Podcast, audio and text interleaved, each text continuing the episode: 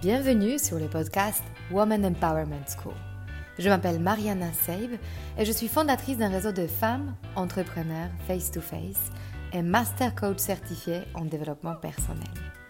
Je conçus ce podcast en pensant à toutes les femmes qui souhaitent accéder à leur puissance intérieure pour créer du changement dans leur vie et entreprendre les projets les plus audacieux. Ensemble, nous allons apprendre à mieux nous connaître lever nos barrières et accéder à notre intuition féminine pour mener la vie dont nous rêvons profondément. Alors, si tu souhaites développer ton business et créer de l'impact dont tu seras fier, ce podcast est fait pour toi. Et si après avoir écouté cet épisode, tu penses à quelqu'un qui pourra en bénéficier, n'hésite pas à le partager et à laisser un avis 5 étoiles pour augmenter sa visibilité. Alors, prête pour changer ta vie? Allez, on commence. Bonjour à vous toutes.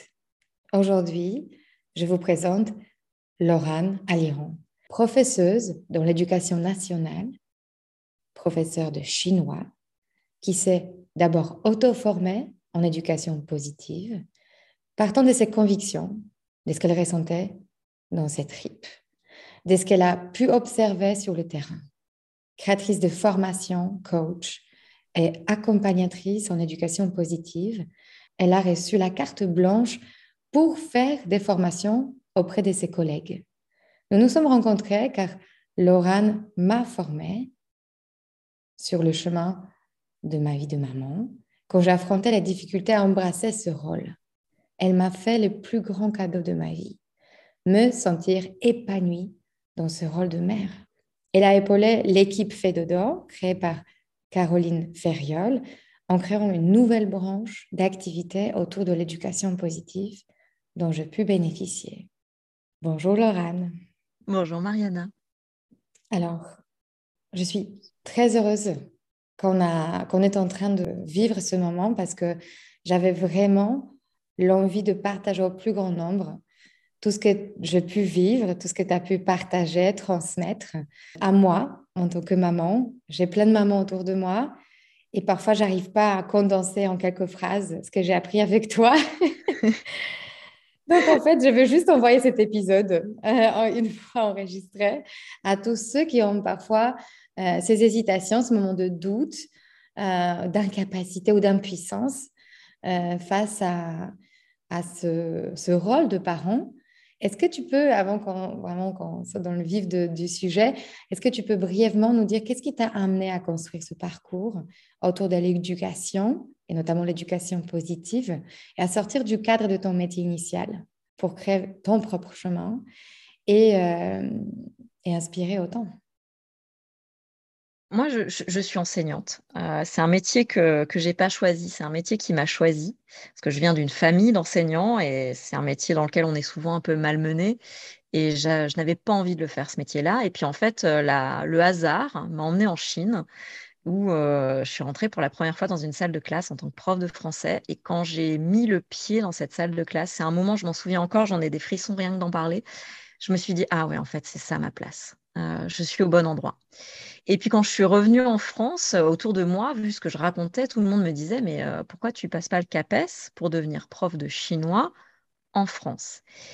Et euh, étant quelqu'un de très doux, qui ne crie pas, qui ne sait pas crier, physiologiquement, je ne sais pas faire, j'avais cette image, cette idée de me dire, mais je n'ai pas d'autorité, je ne peux pas être prof en France. Parce qu'en Chine, j'avais enseigné à des adultes et euh, dans un cadre très privilégié, des gens qui avaient fait le choix de venir apprendre.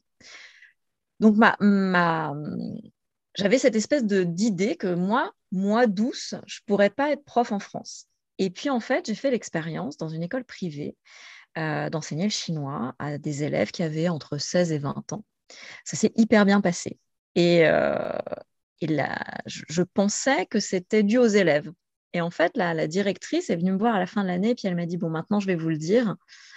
En fait, avec euh, la personne qui était là avant vous, j'étais obligée de venir m'asseoir dans la salle pour calmer les élèves. Et là, je me suis dit, ah, ok. Donc, en fait, j'ai de l'autorité. Et ça a été un premier flash, c'est-à-dire sur moi-même, de me dire, en fait, l'autorité n'est pas l'image qu'on en a en France euh, de la personne qui fait peur, qui impressionne. Déjà, ça, a été... juste une petite euh, aparté, je trouve ça assez perturbant que tu me dis que parce que tu ne sais pas crier, tu vas pas faire une bonne prof. Cette association d'idées, en fait, euh, déjà, ça choque un peu quand on ah, se rend compte. Et, aujourd'hui, quand je le dis, je suis convaincue du contraire. C'est-à-dire mmh que je, pour moi, il n'est absolument pas utile de crier pour être un bon prof, et voir un bon prof ne crie pas. Mais, mais à cette époque-là, j'étais très jeune. Hein. Mon, premier cours en, Chine, j'avais 18 ans. Euh, et le parcours pour accepter de vraiment devenir prof, c'est à 29 ans que j'ai passé le CAPES et que je l'ai eu. Euh, mais donc voilà, ça a été tout un cheminement. Et puis, euh, quand j'ai débuté vraiment dans l'éducation nationale,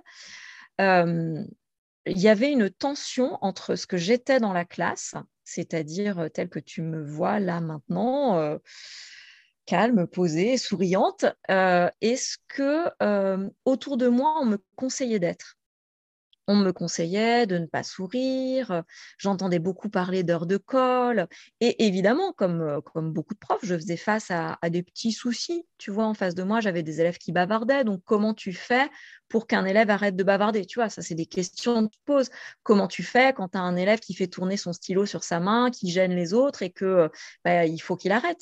Et moi, j'avais des idées, mais elles n'étaient pas du tout dans, dans ce que j'observais autour de moi donc, comme j'étais jeune et débutante, euh, je doutais un peu. Et c'est de ce doute qu'est née une nécessité de, me former. Et donc, j'ai lu, je me suis énormément questionnée et c'est devenu une passion.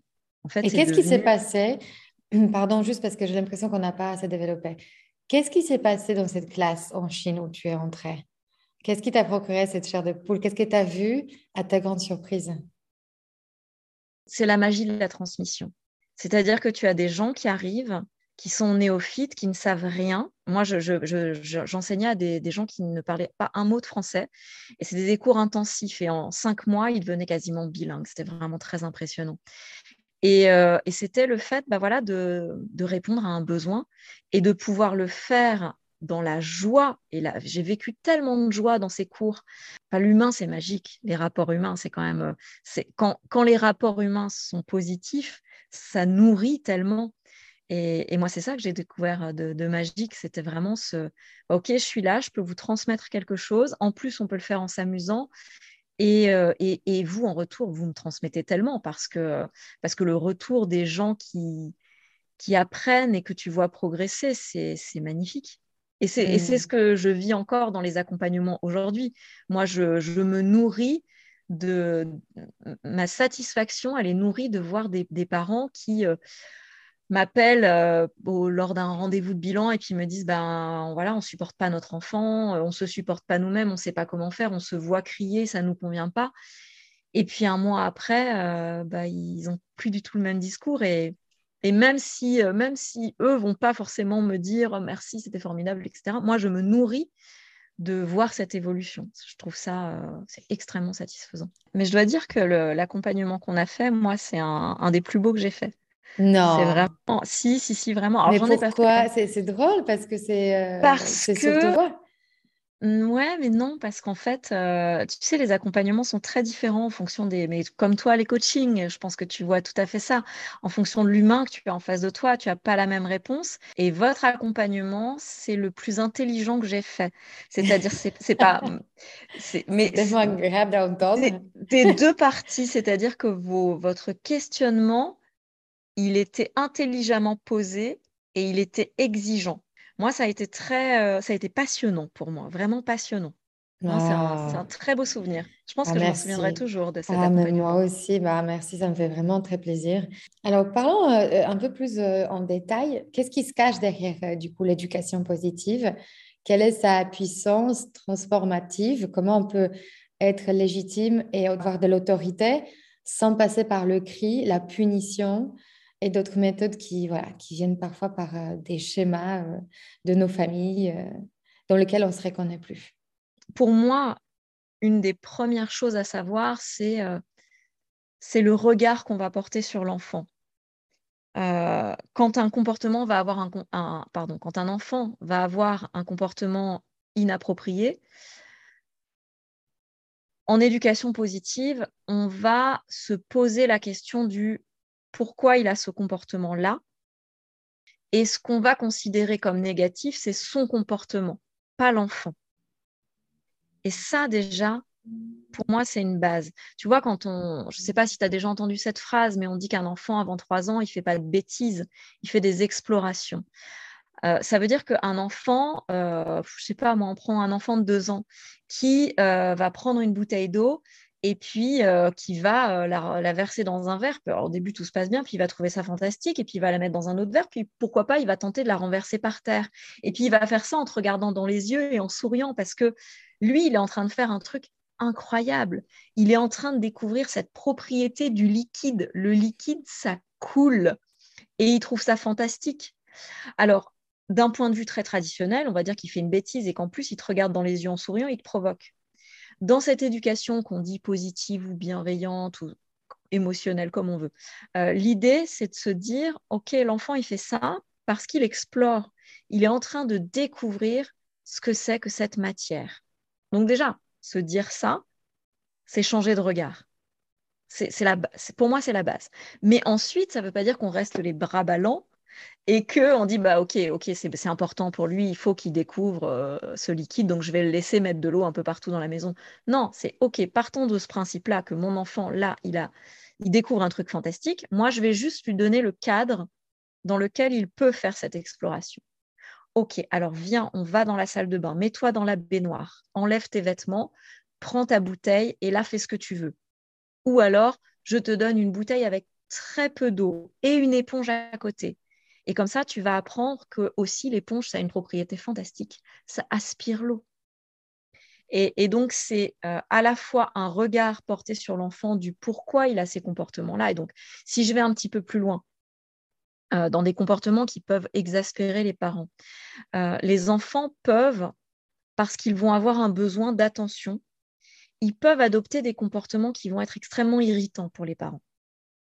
Ils vont, euh, je ne sais pas, moi par exemple, tu vois, sauter, tu, es en train de, de, faire un repas avec des amis ou tu es en train de t'occuper de ton deuxième enfant.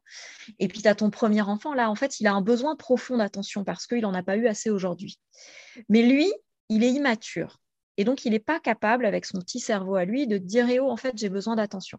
Donc, il va réclamer l'attention. Si par ailleurs, il a vu que bah, ton deuxième enfant, en pleurant très fort, parce que c'est un bébé, euh, il obtient de l'attention, lui, il va se dire bah, Tiens, je vais faire un peu pareil. Donc, il va se mettre à sauter sur le canapé, à crier, et puis si tu l'écoutes pas, il va se mettre à pleurer. Et en fait, dans l'éducation positive, on va se dire Ok, là, cet enfant-là, il fait ça pour ça. Mais encore une fois, on va pas dire tu as raison, mon chéri, de faire n'importe quoi et de sauter sur le canapé. Non, non, on va dire ok, là, je vois que tu as besoin d'attention. Là, je ne peux pas te, la donner tout de suite, cette attention, parce que je suis en train de changer le petit frère, la petite sœur, parce que je suis dans un repas avec des invités. Mais j'ai vu que tu avais besoin d'attention. Et je vais t'en donner à tel moment. Ou, ou, parce que parfois ça, ça ne fonctionne pas, je vais te donner de l'attention, mais d'une autre manière. C'est-à-dire que si je suis avec mes invités et que je ne veux pas arrêter ma conversation parce qu'elle est importante pour moi, je vais te proposer de préparer un petit spectacle pour les invités. Je vais te proposer que ce soit toi qui amène euh, les cacahuètes sur la table. Si je suis en train de changer mon bébé et que je vois que tu as besoin d'attention, mais que je ne peux pas être à côté de toi là sur ce canapé, je vais proposer de venir avec moi. Ou alors, à distance, je vais verbaliser que je te vois. Ah ouais, dis donc, tu as sauté très haut, je te vois mais je ne vais pas lutter. Je ne vais pas te dire descends du canapé parce que ça ne marchera pas. En fait, je vois très bien la différence, c'est-à-dire que nous, très souvent, on, est en train de sanctionner la conséquence d'un besoin mm. sans comprendre la source, alors que toi, tu nous dis, en fait, il faut se connecter à la source et combler le besoin initial qui déclenche un comportement qui nous dérange. C'est ça. C'est ça. Mais le mm. malentendu, souvent, c'est qu'on pense qu'il faut combler tous les besoins des enfants. Mhm. Et ça, c'est un énorme malentendu par rapport à l'éducation positive. Euh, c'est Caroline Jambon qui a écrit un livre qui s'appelle La coéducation émotionnelle. Elle dit une phrase que j'aime beaucoup. Elle dit que les besoins des enfants n'ont pas vocation à être tous satisfaits. Ils ont besoin d'être reconnus et pris au sérieux. Cette phrase, je trouve qu'elle résume tout. ça veut dire que oui, l'enfant, il va avoir des besoins toute la journée. On ne pourra pas y répondre. Et dans notre vie moderne, on peut encore moins y répondre. Mais par contre, on peut considérer son besoin et se dire, OK, là, mon enfant, il a tel comportement parce qu'il a tel besoin. Comment je vais pouvoir y répondre à un autre moment? Et, comment je vais pouvoir lui faire sentir que j'ai vu son besoin et que je mmh sais qu'il existe? Qu'il est visible. Mmh. Mmh tu sais, il y a une phrase en anglais qui dit euh, Children are supposed to be seen, not to be heard. Et très souvent, on a cette impression, euh, ça répercute encore dans les générations. Euh, on voit parfois nos parents ou nos grands-parents se comporter comme ça, que de mettre les enfants un peu à leur place, ça veut dire il faut se taire, quoi. c'est ça. on, revient de très loin, en fait. Moi, je, moi, je suis assez persuadée qu'on vit une révolution de l'éducation parce que euh, l'ère de l'enfant désiré, l'enfant qu'on a choisi d'avoir, elle est très récente. Et si on remonte, ne serait-ce qu'il y a 60 euh, ans, la majorité des enfants n'étaient pas désirés. Ça change tout dans la parentalité, ça change absolument tout.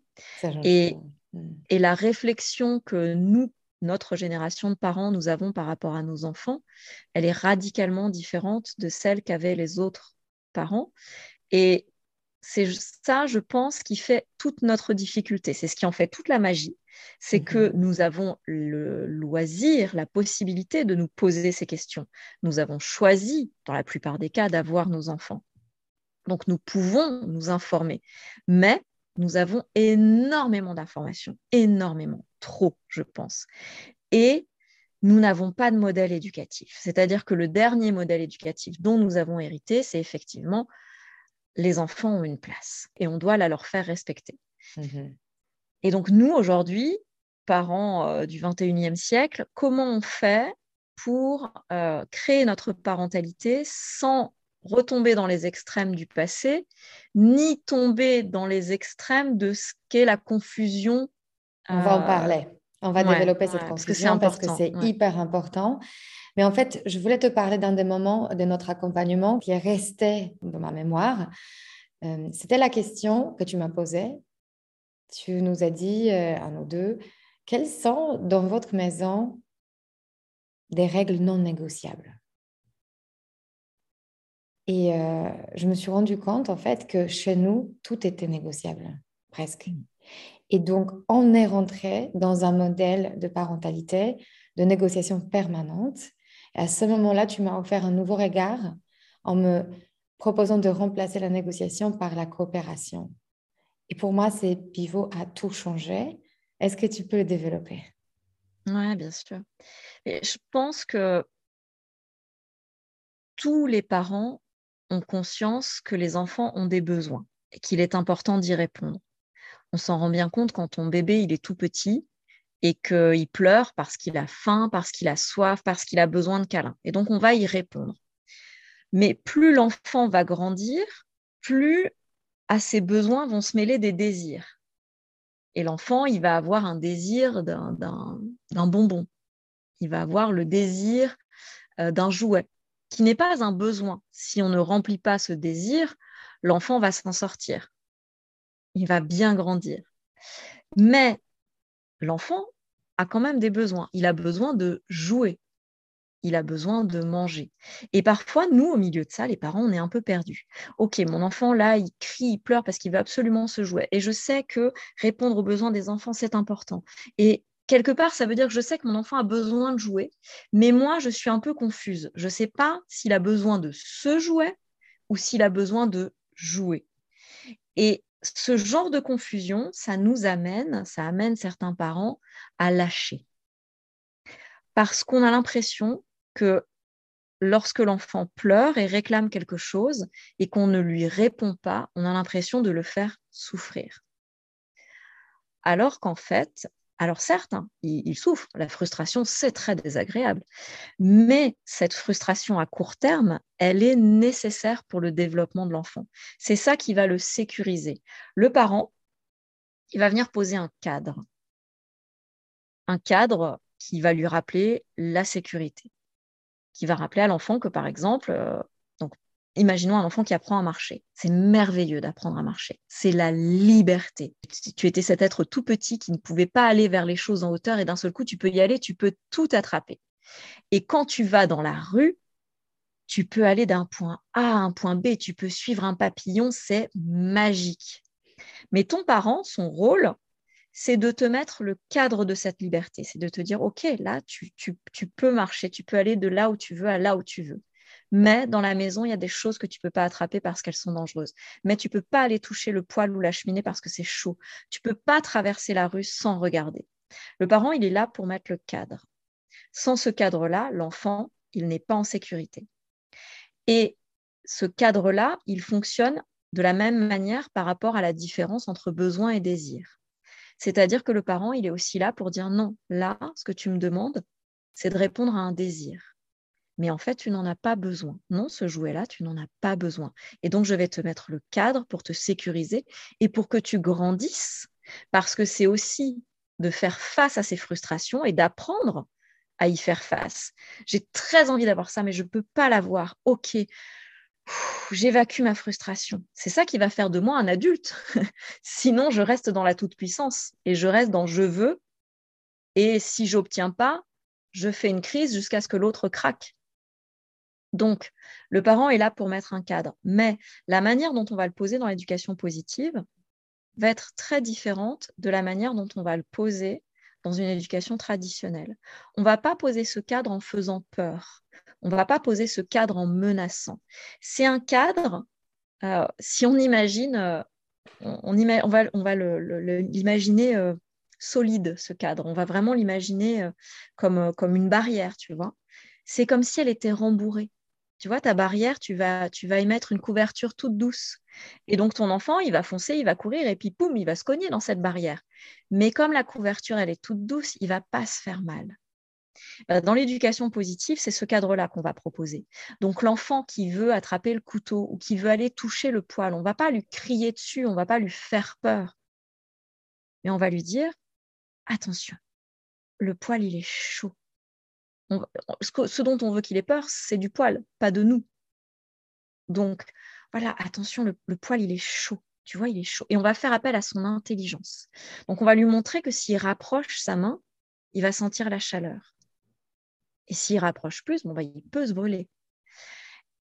Et ça, on peut le faire avec douceur, avec bienveillance. On n'a pas besoin de crier. Et ça marche avec tout ton enfant qui, euh, Moi, je vois souvent des parents qui me posent la question quand je fais des formations et que justement je parle de la coopération, je parle de tout ça. Les, les, les parents posent souvent la question de oui, mais et la sécurité? Comme si d'un seul coup, quand on parlait de sécurité, il fallait crier parce que c'est grave. Alors, je vais, raconter une anecdote. Mon fils, j'ai un de mes fils qui a deux ans et demi. Et on s'est retrouvés en vacances euh, dans, le jardin d'une maison. Et il y avait une, grande descente qui menait à la route. Et d'un seul coup, mon fils s'en va et part. Et il était sur le trottoir, mais moi, j'en sais rien. Donc, je cours après lui et quand j'arrive, je crie. Parce que je suis un être humain et que j'ai eu peur. Donc, j'ai crié, j'ai dû dire un truc du genre Non, mais ça va pas, évidemment, sa première réaction, ça a été de pleurer. Donc là, pour l'instant, je ne suis pas dans l'éducation positive quand je fais ça. Je suis dans l'être humain.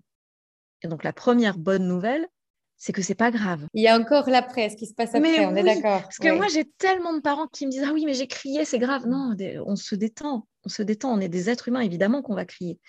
Donc là, par contre, ce qui s'est passé, parce que j'ai cette analyse-là, parce que je travaille l'éducation positive depuis des années, c'est de me dire Ok, là, à partir du moment où ton enfant pleure, tu es dans l'inefficacité éducative. Parce que ton enfant, là, il n'écoute plus. Là, il est juste dans la panique. Donc, je me suis accroupie et j'ai accueilli son émotion. Et je lui ai dit, je t'ai fait peur là. J'ai crié, ça t'a fait très peur. Ouais, là, ça te fait beaucoup pleurer. Viens voir. Je lui ai fait un câlin. Et là, une fois qu'il a été calmé, je me suis remise dans l'éducatif. Et là, je lui ai dit, tu vois, la route, c'est très dangereux. Il peut y avoir des voitures qui arrivent et qui peuvent te cogner, c'est très grave. Il peut y avoir un chien qui arrive et moi je le connais, je suis pas là pour te protéger. Donc quand tu vas sur la route, il faut que tu me demandes, il faut que tu me dises maman, est-ce que je peux y aller? Est-ce que tu as compris? Tu peux me montrer comment tu me demanderas la prochaine fois. J'ai pris le temps, le vrai temps de l'explication, pas trop longue, adaptée à son âge, et de l'entraînement, c'est-à-dire que 30 secondes après, je lui ai laissé la liberté, je lui ai dit, allez, vas-y, tu peux avancer. Et je lui ai reposé la question, comment tu fais si tu veux aller plus loin? Tu me demandes. Je n'ai pas lâché. Mhm. Et maintenant, on touche aussi un sujet qui pour moi est clé. Moi, je suis coach, je coach beaucoup de femmes euh, et on revient souvent en, arrière. L'enfance est une période clé. Euh, je voulais te poser la question sur l'obéissance et les prix de l'obéissance à long terme euh, pour l'adulte qu'on devient. je me souviens que tu m'as posé la question au début de notre coaching, quel était mon objectif en tant que parent. Et je t'ai dit que c'était l'épanouissement de mon enfant, c'était sa capacité à prendre des bonnes décisions pour lui, à savoir choisir et compter sur soi en fait. Pour moi, vraiment, cette question de confiance en soi, c'est je confiance en mes décisions. Et tu m'as dit, c'est très intéressant parce qu'il y a plein de parents qui, au moment de, de choix d'objectifs, leur choix, c'est que mon enfant obéisse. En fait, moi, je, commence toujours par ça, parce qu'en fait, moi, je, c'est ce que je dis aux parents, moi, je, ne peux pas les accompagner si leur objectif, c'est l'obéissance. Alors, ça peut paraître très surprenant, parce que dans notre schéma traditionnel, un enfant, ça doit obéir. Mais moi, l'obéissance, c'est quelque chose qui me fait très peur. Parce que pour moi, l'obéissance, c'est la soumission. Et c'est la soumission aveugle. Obéir, pour moi, c'est un adulte qui a l'autorité, me dit quelque chose et je le fais. Et je trouve ça glaçant. Et malheureusement, euh, les actualités, tout ce qu'on entend nous permet de comprendre pourquoi c'est glaçant. Parce que tous les adultes ne sont pas bien intentionnés. Tous les gens que mmh. nos enfants vont rencontrer sur leur route ne seront pas bien intentionnés. Donc moi, pour moi, il est important que mes enfants n'obéissent pas. Il est important que mes enfants respectent les règles les règles qui ont été posées et qui sont justes. Mais je ne veux pas que mes enfants obéissent parce qu'il y a une autorité supérieure qui est représentée par l'adulte. Moi, je veux avoir la sécurité de me dire que si mon enfant euh, va à l'école et qu'il y a un maître ou une maîtresse qui est abusive, je veux avoir la sécurité de me dire que mon enfant aura la force de dire non. Et pour ça, eh bien, je suis la seule, avec mon mari, nous sommes les seuls à pouvoir transmettre ça à notre enfant. C'est nous qui allons lui apprendre à ne pas obéir aveuglément. Et donc ça, on ne peut lui apprendre que si nous-mêmes, nous n'exigeons pas que notre enfant nous obéisse aveuglément. Alors ça fait très peur quand je dis ça, c'est très vertigineux pour les parents en général, parce qu'on se dit, mais ça veut dire que l'enfant ne va pas nous respecter? Alors que pas du tout pour moi, on peut apprendre à un enfant à respecter les règles si justement on le, fait participer à la construction des règles, on le fait réfléchir à la construction des règles, on lui montre la logique des règles. Si je, donne un exemple, euh, j'aime bien parler de la sécurité parce que c'est le truc où souvent on se dit euh, non mais ça tient pas, cette éducation-là, elle tient pas, quand on touche à la sécurité. Un, enfant qui va faire du vélo, tu as deux choix. Soit tu lui dis, tu mets ton casque, un point c'est tout. Soit tu vas faire en sorte qu'il ait envie de mettre son casque pour sa sécurité. Pour moi, c'est plus intéressant de lui dire, euh, pour faire du vélo, le casque, c'est important. Tu sais ce qui protège ton casque? Il protège ta boîte crânienne. Alors les enfants en plus adorent quand on utilise des mots un peu techniques. Dans ta boîte crânienne, il y a ton cerveau. Et ton cerveau, c'est l'organe le plus précieux de ton corps. Et puis, ben, on va montrer l'exemple. On va être exemplaire. On va mettre un casque. Et puis, quand notre enfant va ne pas mettre son casque, on va lui rappeler. On va lui dire ah, Qu'est-ce qu'il faut mettre pour faire du vélo? Et, là, ça va venir de lui. Et cet appel à l'intelligence de l'enfant, il est beaucoup plus efficace, de mon point de vue, à long terme, que l'ordre mets ton casque. Mets ton casque parce que je l'ai dit et que c'est comme ça. En fait, on zappe l'étape de réflexion parce mm. qu'on veut aller plus vite aussi. Ouais, parce qu'on veut aller plus vite et puis parce que je crois que euh, c'est rassurant d'avoir un enfant qui obéit. Parce mmh. qu'on se dit qu'effectivement, dans l'urgence, euh, ça ira plus vite. Mais euh, ce n'est pas parce qu'on est dans une éducation où on fait appel à l'intelligence de l'enfant qu'on n'a pas de réactivité dans l'urgence. Et justement, si l'enfant a confiance en l'adulte et a confiance dans les règles que l'adulte pose, lorsqu'il y aura une, une urgence et que l'adulte dira stop, l'enfant, il va obéir. Parce qu'il ne hmm. va pas obéir à l'adulte, il va obéir à la personne de confiance qui lui a prouvé que les décisions qu'elle prenait, le cadre qu'elle posait, il était sécuritaire. Et aussi dans son intérêt à lui, enfin quelque part, s'il n'y avait pas de malveillance. Bien sûr.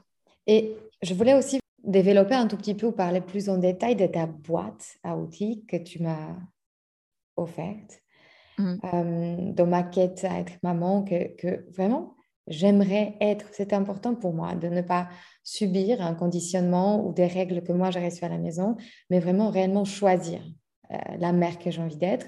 Il y a deux éléments clés qui ont résonné en moi. Le premier élément, c'est la puissance de l'imagination, c'est-à-dire pour combler la frustration, on peut utiliser l'imagination. Et deuxième, c'est la capacité à me connecter à l'enfant, c'est-à-dire appeler ses émotions pour euh, le sortir de sa détresse. Est-ce que tu peux en dire plus?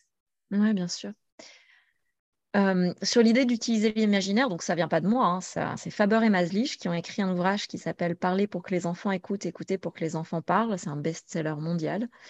Euh, elle propose d'offrir à l'enfant ce qu'il ne peut pas obtenir par l'imaginaire. Alors ceux qui m'ont déjà entendu sur d'autres podcasts ou que j'ai accompagné connaissent bien l'exemple que j'adore prendre parce que j'aime beaucoup l'Italie. Euh, vous imaginez que vous êtes avec votre conjoint ou votre conjointe et vous avez envie d'aller en Italie, là, tout de suite vous avez envie de vacances. Et vous dites à votre conjoint, oh là là là là, tu serais pas trop bien là à Florence. Oh là là, j'en rêve, on irait manger des glaces. Et là, votre conjoint vous répond, ah non, c'est pas possible, on, on doit être au boulot lundi. Ou, ah bah non, bah on n'a pas d'argent en ce moment. Alors, imaginons maintenant que votre conjoint vous dise, oh là là là là là moi aussi j'aimerais trop. Alors, tu sais, moi, ce que je voudrais là comme parfum, oh là là, je prendrais la glace au yaourt. Ah, puis après, on irait. Tu te souviens du petit restaurant dans lequel on était allé? Bon, l'effet, il est radicalement différent. Mmh. Est-ce que vous allez en Italie pour autant? Non. Donc, votre enfant, quand il va vous demander des bonbons, quand il va vous demander un dessin animé, quand il va vous dire qu'il ne veut pas aller à tel endroit, vous n'allez pas céder. Vous n'allez pas céder pour lui faire plaisir, mais vous pouvez le rejoindre dans son émotion, dans son envie, et ça revient tout à fait à la phrase de tout à l'heure, hein, les besoins n'ont pas vocation à être satisfaits, mais à être pris au sérieux. Je te prends au sérieux dans ton envie de bonbon. Ton envie de bonbon, elle est sérieuse là. Tu as envie de ce goût sucré dans ta bouche. Parce que c'est délicieux les bonbons. Évidemment que tu as envie de regarder encore un dessin animé. C'est magique ces images là, tu es assis sur ton canapé et tu es transporté. Évidemment que tu as encore envie de ça. Alors, lequel tu aurais envie de regarder? Moi, si je pouvais, là, je crois que je passerais mon après-midi devant la patte patrouille. Et j'en regarderais un, et deux, et trois. Tu sais ce qu'on ferait? On prendrait un saladier de bonbons, mais alors vraiment beaucoup. Hein. Et on regarderait des épisodes. Tu sais quoi? On n'irait même pas se coucher. Est-ce que votre enfant, il va vraiment le faire? Bien sûr que non. Mais est-ce que vous l'avez rejoint? Oui. Et en fait, tant qu'on n'a pas essayé, on ne se rend pas compte de la puissance hein, de ce que c'est. Mais quand on peut le faire et qu'on arrive à le faire, c'est très apaisant pour les enfants. Alors, ça, dépend des âges, évidemment. On va, on va moduler la façon de le dire. Avec un tout petit qui vous dit euh, qu'il a envie euh, d'encore un gâteau, euh, vous pouvez lui dire Oh là là, t'as envie d'un morceau gros comment? Gros comme un zèbre. Et alors là, vous partez sur les animaux et une minute après, il a oublié son morceau de gâteau. Avec un grand de 5 ans, non, ça marchera beaucoup moins il ne faudra pas avoir le même ton. Avec un grand de 5 ans, vous pourrez dire, bah ouais, moi aussi, je les adore, ces gâteaux au chocolat. si je pouvais, mais je crois que je mangerais le paquet. Voilà, on va moduler. Mais l'idée, c'est l'idée du conjoint qui vous dit qu'il a envie d'aller en Italie. Ça vous coûte rien de le rejoindre et c'est pas pour ça que vous irez en Italie. Mmh. Voilà, pour moi, c'est vraiment ça, se obtenir par l'imaginaire. Et maintenant, si on parle des émotions, pour moi, c'est le nerf de la guerre c'est vraiment euh, ce qui euh, est le, plus puissant dans cette éducation-là. Euh, je l'ai cité tout à l'heure, hein, Caroline Jambon, elle a un terme que j'aime beaucoup, qui est la coéducation émotionnelle. Mmh. C'est un terme que je préfère de loin à éducation positive ou éducation bienveillante, parce que éducation positive, tu as un peu l'impression que si tu la fais pas, tu n'es pas positif, alors que tous les parents, ils ont une intention positive. C'est la même chose avec bienveillant. La coéducation émotionnelle, c'est l'idée que ton objectif, c'est que ton enfant, il apprenne à vivre avec ses émotions. Parce qu'en fait, toute la vie, on est traversé d'émotions. Nous, notre génération, on a plutôt appris à les réprimer.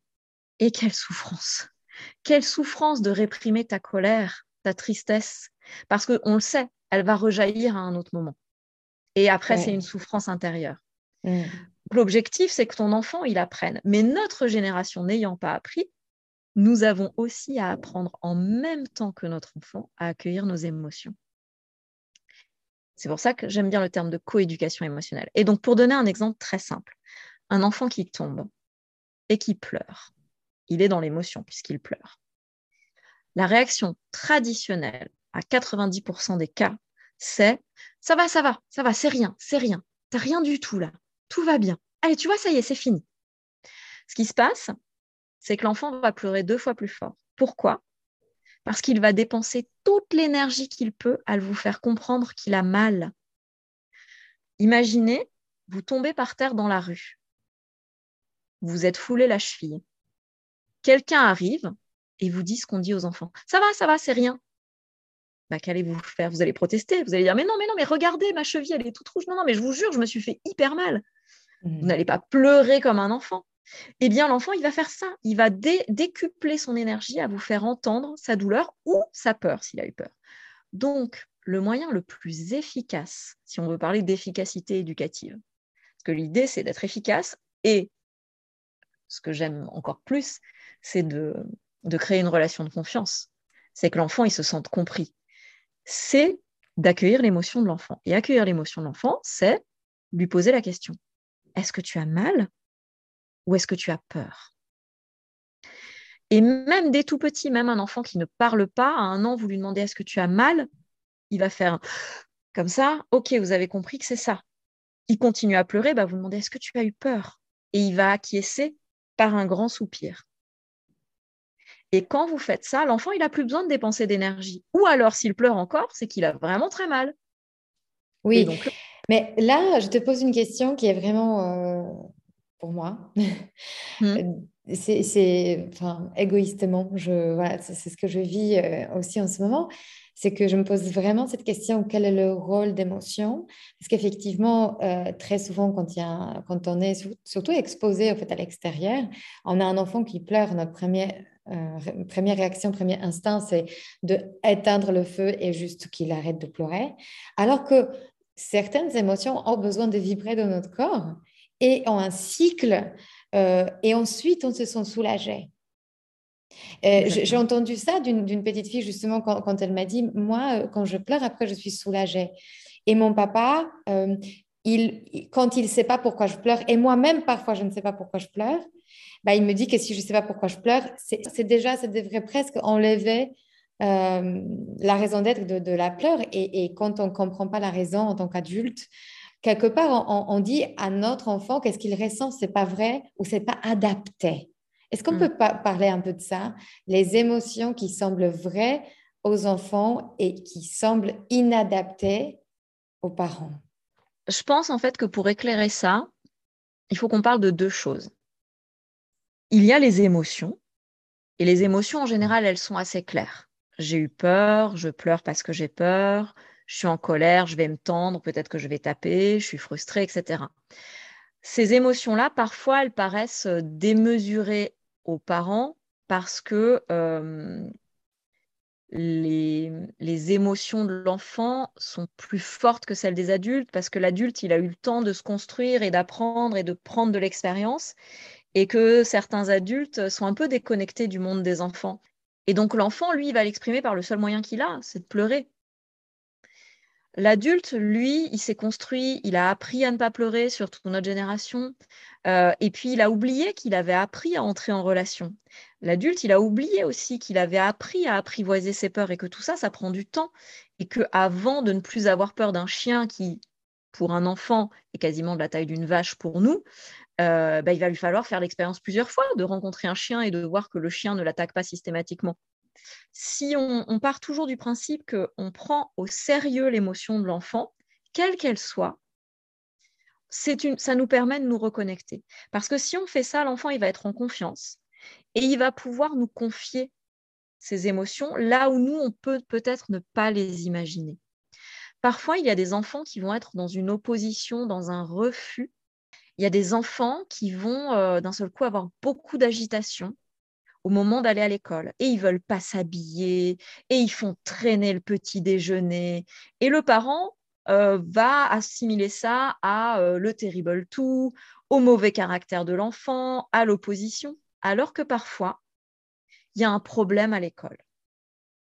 Et que l'enfant il vit des émotions difficiles par rapport à l'école, mais lui, il est immature. Il peut pas dire Maman, papa, euh, je vis un truc super dur à l'école, j'ai besoin de votre aide. Non, il va s'agiter dans tous les sens. C'est comme ça que fonctionnent les enfants. Donc, plus l'adulte va écouter les émotions de l'enfant, et encore une fois, ça ne veut pas dire répondre à son moindre besoin, mais écouter les émotions de l'enfant, plus l'enfant va être en confiance et plus il pourra se livrer et aussi reconnaître ses émotions. Euh, parce que tout à l'heure, tu disais, euh, parfois, il y a des enfants, on a l'impression qu'ils pleurent pour rien. Est-ce que ça vous arrive jamais d'avoir un jour de mauvaise humeur? Un jour de déprime. Mmh. Pour les enfants, c'est pareil. Et la deuxième chose, et ça c'est Isabelle Filiosa qui a beaucoup parlé des émotions en France, qui a alerté euh, les parents sur euh, le phénomène de ce qu'elle appelle la crise de stress. La crise de stress, c'est l'enfant qui va s'effondrer pour quelque chose qui a l'air minime. C'est ce qu'on appelle le phénomène du biscuit cassé. On est complètement là-dedans. Le puzzle cassé par son petit frère et, ce qui déclenche une crise complètement disproportionnée. Mhm. Exactement. Et en fait, ça, eh ben, il ne faut pas le traiter comme une émotion. Parce que ce n'est pas une émotion, c'est un débordement.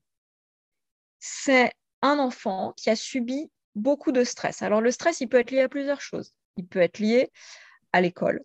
Un enfant qui va à l'école toute sa journée, il vit des stress, le stress de la collectivité, le stress des copains qui bousculent, le stress de voir des copains, des copines qui respectent pas les règles, le stress de la cantine avec des adultes qui sont pas formés à s'occuper d'enfants, euh, le stress des injonctions, le stress de rester assis toute la journée quand c'est le cas.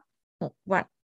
Mouche ton nez, remets ton t-shirt, essuie-toi la bouche, assieds-toi, ne bouge pas, arrête de crier. Tout ça, Déjà, je suis stressée. voilà, voilà. Je pense que nous, on subirait ça 30 secondes, on exploserait. Ben voilà, les enfants finissent par exploser. Euh, on a le même phénomène avec l'excès d'écran, l'excès de sucre, le manque d'activité. Voilà, il y a différentes causes. Activité physique. Oui, le manque d'activité physique. Oui, oui, mhm. oui. C'est pas l'idée de surstimuler, c'est l'activité physique. Mhm. Voilà, les enfants, ils ont vraiment besoin de beaucoup bouger. Et donc, son petit frère, il prend la pièce de puzzle et l'enfant, il explose. Alors, on peut tenter hein, l'accueil des émotions. Ah, ça, te contrarie beaucoup, là, tu voulais pas que ton petit frère y prenne la pièce de puzzle. C'est ça, là, ça t'énerve, tu voulais être tranquille. On peut tenter ça. Si ça marche pas et que les pleurs décuplent de plus belle et que l'enfant, là, ça nous paraît vraiment, mais un truc monstrueux, c'est que c'est pas ça. C'est que c'est l'effet cocotte minute. Et donc ça, soit on agit sur la cause, alors, bah, l'enfant manque d'activité physique, bah, on essaye de lui procurer de l'activité physique. Il a regardé trop d'écrans, bah, on réduit les écrans. Il mange trop de sucre, on réduit le sucre. Il y a des choses, vous allez me dire, on ne peut pas les changer. On ne pourra pas changer les adultes qu'il rencontre à l'école. On ne pourra pas changer les enfants qu'il rencontre à l'école. Alors, par rapport à l'école, le soir, on peut faire un énorme sas de décompression où on va se défouler après l'école. un moment où il y a pas de contrainte, il n'y a pas d'obligation, il n'y a pas d'injonction. C'est le moment où on peut faire euh, la bataille de Gilly, un jeu d'opposition avec les mains, on va se courir après dans la maison. Ou alors, il y a des enfants, ils ont besoin de l'inverse, ils ont besoin qu'on les laisse tranquilles. Ils vont aller faire un mandala dans un coin, ils vont aller jouer dans leur chambre. Enfin voilà. En fait, l'idée, c'est de se dire que quand l'enfant il est dans cet état cocotte minute, euh, il faut surtout pas que j'en rajoute, il faut surtout pas que j'appuie plus sur la cocotte minute parce que sinon elle va exploser. Il faut que je trouve le, petit pchit, il faut que j'appuie sur la soupape là pour que ça sorte. Et puis bah, après, dans le quotidien, il faut que je trouve un moyen d'ouvrir de, cette soupape plus souvent. Mais donc, quand il est dans ce moment de, de pleurs euh, total en mode cocotte minute explosé, comment tu le calmes à ce moment-là si c'est pas la connexion par l'émotion Moi, j'aime bien comparer ça à une crise d'angoisse. Si tu as quelqu'un qui fait une crise d'angoisse devant toi, tu vois, une crise d'angoisse pour X raison, hein, et la personne est là, elle n'arrive pas à respirer. Tu vas pas lui dire Ah oui, là, je vois que tu as l'air très angoissée. non, tu vas pas lui dire ça. Tu vas lui dire quoi? Tu vas lui dire as besoin de... Tu veux boire un verre d'eau Tu vas lui mettre une main sur l'épaule. Tu vas mmh. lui dire Je suis là. Moi, je me souviens, j'ai une élève une fois qui a fait une crise d'angoisse dans ma salle. J'ai fait sortir tout le monde. Je, l'ai fait s'asseoir euh, sur le sol, hein, par terre, et je me suis assise dos à dos avec elle. Et c'est tout. Et c'est tout. En fait, des fois, les crises d'angoisse, on a juste besoin d'avoir à côté de soi quelqu'un de calme. Des fois, tu vas te retrouver avec un enfant qui va pleurer pendant 45 minutes. Parce que c'est ça aussi la vie avec un enfant et que peut-être, comme te le disait la petite fille, peut-être que ça lui fait du bien de pleurer pendant 45 minutes et qu'il n'y a que ça qui va l'aider. Mhm. Alors, par rapport à l'éducation nationale, euh, tu la connais euh, au, travers. Euh, je veux prendre en référence une femme que j'adore, je cite souvent, qui s'appelle Brené Brown. C'est une femme scientifique, docteur en sciences humaines à Houston. Dans son livre Atlas of the Heart, elle présente son étude autour des émotions où elle met en évidence que la honte et l'humiliation ce sont des outils qui ne sont jamais efficaces pour apporter du changement positif dans le comportement humain. Alors, en réalité, ces émotions déclenchent l'agressivité et sont à l'origine de notre sensation de perte de confiance en soi ou d'estime de soi.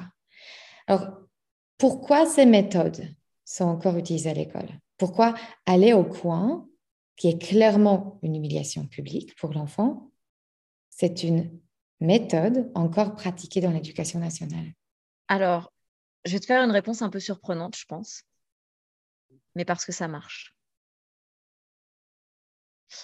Alors en fait, je t'explique, ça marche pas tout le temps. Et quand ça marche, moi je suis totalement contre l'effet que ça va avoir. Euh, moi, je vais te citer Jane Nelson, qui pour moi est une référence. C'est une autrice américaine qui a écrit La discipline positive. Et elle l'a déclinée justement pour la maison et la classe. Et elle explique qu'il y a quatre conséquences à la punition. La première, c'est, euh, donc elle, dit qu'il y a quatre R. Le premier R, c'est le R de rancœur. Donc tu punis un enfant. Imaginons, tu es à l'école et euh, tu vois un petit garçon qui attrape les cheveux d'une petite fille. Tu l'envoies au coin, direct. Sauf qu'en fait, ce que tu ne sais pas, c'est que la petite fille, elle lui a planté sa règle dans le dos juste avant.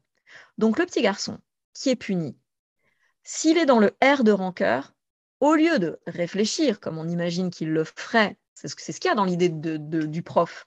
Le prof, il punit pas pour se faire plaisir, il punit parce qu'il se dit l'enfant va réfléchir et il le fera plus. En fait, l'enfant, il va passer son temps à se dire moi, c'est pas juste, en plus, c'est elle qui m'avait donné un coup de règle, et donc il va perdre la confiance de l'adulte la confiance en l'adulte, pardon. Euh, le deuxième R, c'est le R de rébellion. L'enfant que tu mets au coin et qui veut te montrer que tu ne peux pas le soumettre. Parce que c'est quand l'être humain, il a un besoin de liberté qui, qui est presque un des besoins principaux. Et l'enfant, il a ça aussi. Donc c'est là où tu vas voir l'enfant qui est au coin, mais qui va se retourner, qui va faire des grimaces, qui va danser. D'accord? Le troisième R, c'est le R de revanche. OK. OK, tu m'as, puni. Eh bien, tu vas voir ce que tu vas voir. Ou alors, bah, je vais me venger sur la petite fille. Discrètement, à un autre moment, je vais faire autre chose. Ou, et c'est ce qu'on ne voit pas toujours, je vais me venger sur quelqu'un d'autre. Tout ça est inconscient, hein, bien évidemment. Et moi, c'est ce que je vois dans les, les, accompagnements que je fais avec des parents qui sont dans des méthodes très punitives. On enlève la punition et d'un seul coup, l'enfant qui était hyper agressif avec ses parents, il arrête d'être agressif parce qu'il n'est plus dans ce cycle de revanche. Et le quatrième R, c'est le R de retrait.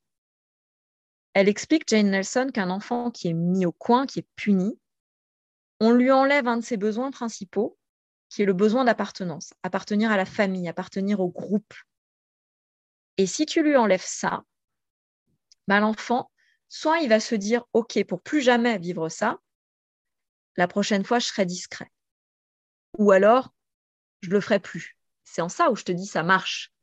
Dans certains cas, la punition fonctionne. Tu vas avoir des enfants qui ne recommenceront plus parce qu'ils se mettent en retrait. Mais Jen Nelson, elle explique que ça, ça fait une diminution de l'estime personnelle. Parce que si on m'exclut du groupe, ça veut dire que je ne vaux pas la peine de faire partie du groupe. Et c'est en ça où je rejoins ce que tu disais tout à l'heure, c'est de l'humiliation et ce n'est pas bénéfique pour la construction de l'estime de soi de l'enfant. Mais pourquoi on le fait encore? Un, parce que dans certains cas, ça marche. Et deux, parce que euh, on a très peu de formations alternatives. C'est-à-dire que, euh, en tant que moi, en tant que prof du secondaire, collège et lycée, euh, on ne m'a pas appris à faire autrement qu'à donner des heures de colle et écrire des mots dans un carnet. On ne m'a pas appris.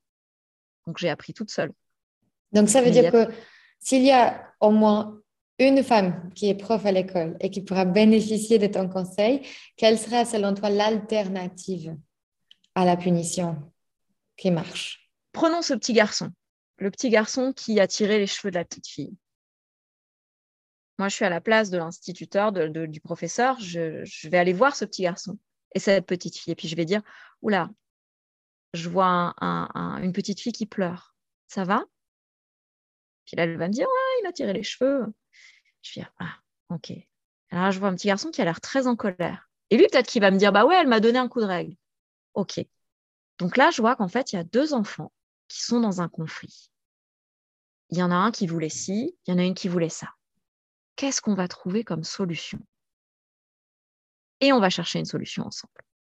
Et après, on va se dire, OK, donc là, vous avez vu tous les deux, vous avez chacun fait un geste qui est un geste violent, parce que vous vouliez exprimer quelque chose. Comment vous pourrez faire la prochaine fois? Et puis, on va faire un travail sur l'expression des émotions. Tu vois, là, j'ai pas besoin de la punition, en fait. Moi, ce que je veux leur apprendre, c'est comment on fait pour s'exprimer sans être violent. Mmh Mais ça, c'est un travail euh, énorme et c'est un travail de chaque instant. Ça veut dire que chaque fois qu'un enfant va tirer les cheveux, ben, on ne va pas juste lui dire euh, ne tire pas les cheveux, va au coin. Mais plus on va faire ça, et c'est un peu ce que Céline Alvarez, elle explique hein, dans, ses ouvrages euh, que je recommande. Ben, voilà, tu vois, s'il y a un conseil à donner à tous les profs, c'est lisez les livres de Céline Alvarez. C'est un programme, c'est tout un programme. Alors il y a les révolutions, euh, les lois naturelles de l'enfant et euh, une année pour tout changer. c'est riche, c'est extrêmement riche. Mais par rapport justement à la punition, je pense que moi, ce que j'entends le plus souvent, c'est le cri on n'aime pas se voir crier sur nos enfants et parfois on mm. pas faire autrement. Donc ça nous décourage ou ça nous met en échec en tant que parents. On ne se reconnaît pas avec cette personne qu'on devient par fatigue, mm. par stress. Et en fait, euh, c'est parfois aussi une promesse de soulagement finalement de crier mm. nous-mêmes. Moi, j'étais assez scotchée quand, quand, mon fils de 3 ans et demi nous a dit un jour, je ne sais plus si c'était à moi ou à mon mari, que quand vous criez, j'ai peur. Et en fait, ça nous a stoppé net. Et moi, en tant qu'enfant, je me souviens que quand on m'a crié dessus, je n'ai jamais osé dire cette phrase, alors que c'est hmm. précisément ce que j'ai ressenti. Hmm. Comment rendre nos enfants des adultes qui soient empathiques et à la fois autonomes émotionnellement et qui savent mettre les limites et dire non? Je pense que déjà, on ne peut pas faire de promesses parce que tu ne seras pas la seule et vous ne serez pas les seuls, toi et ton mari, à élever ton enfant. Euh, je crois qu'il est important hein, quand même de rappeler que euh, l'éducation positive, ce n'est pas un programme informatique où tu fais tout bien, tu le mets dans la petite case là, et puis, euh, et puis c'est parti, et ton enfant, il sera un adulte merveilleux, exactement comme tu l'imaginais c'est la première chose hein, quand même de se dire ça, qu'on ne va pas élever seul nos enfants. Il y a les rencontres, il y a l'école, il y a les drames et les joies de la vie qui vont aussi faire de ton enfant ce qui sera comme adulte. Mais pour moi, j'espère que mon enfant sera empathique parce que je l'aurais été. C'est-à-dire parce que chaque fois qu'il va avoir une émotion, je vais l'accueillir. Et quand il va taper un autre enfant, ben, je vais aller voir cet autre enfant et lui demander si ça va. Et ensuite, je vais demander à mon enfant quelle émotion a, provoqué ça. Et ensuite, on va chercher ensemble une solution pour faire autrement la prochaine fois. Et en fait, quand tu fais ça, ton enfant, il sent ses émotions écoutées, mais il voit aussi les émotions des autres. Et tu disais que ce qui est dur pour les parents, c'est quand on crie et qu'on ne se reconnaît pas quand on crie et quand on, voit qu'on fait peur à nos enfants. Encore une fois, crier, c'est humain. Tous les parents crient. C'est important de se le dire, parce que chercher la perfection, c'est hyper culpabilisant. Et se dire je ne crierai jamais, c'est un peu faire une promesse impossible. Mm-hmm. Mais on peut aussi apprendre deux choses, à crier autrement. C'est-à-dire que si il y a un moment où le besoin est de crier, le besoin il est d'évacuer, eh ben va crier dehors. Prends une boîte à cris et crie dedans. Mets ta tête dans un coussin et crie dedans. Soulage. Moi, je me... ouais, c'est ça. Moi, j'ai une scène de ma vie personnelle qui m'a marquée parce que moi, j'ai la chance d'être quelqu'un qui. Je suis très calme, donc je crie très peu. Mais c'est une chance, je veux dire, c'est naturellement comme ça. Et un jour, j'étais avec mon petit bébé qui devait avoir cinq mois dans les bras et qui pleurait beaucoup parce qu'il avait un besoin insatisfait. Et puis j'avais mon grand qui avait euh, quatre ans et demi et puis qui voulait je sais plus quoi et qui le réclamait à corps et à cri. Et j'étais fatiguée. Enfin, je pense que toutes les mamans peuvent imaginer cette situation. Et je peux répondre aux besoins de personne.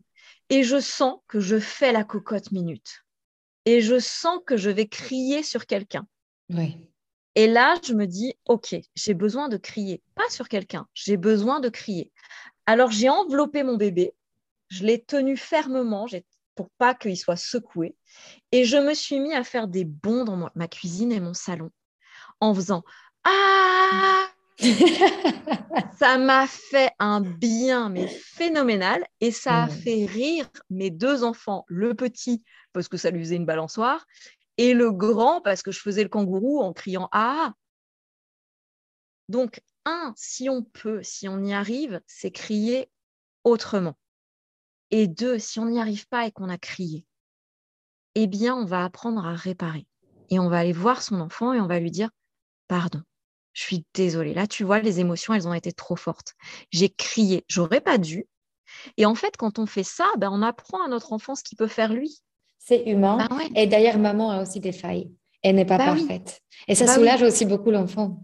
Mais oui, parce qu'un enfant qui se construit avec un, un, parent qui est parfait, chaque fois que lui, il craque, il se dit Ah non, je suis nul, je suis nul, j'ai craqué. Moi, je vois bien, maman, elle craque jamais, euh, je devrais être comme elle.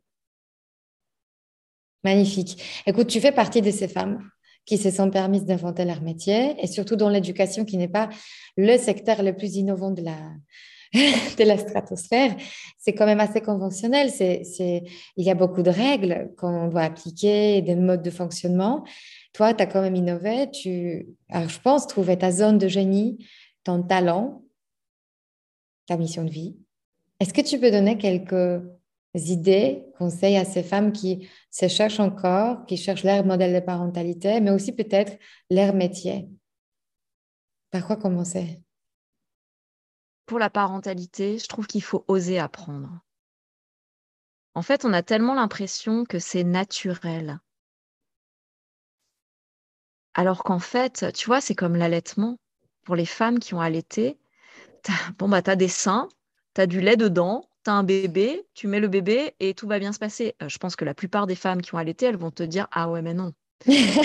non, c'est tellement compliqué et c'est une des plus grosses surprises de la maternité.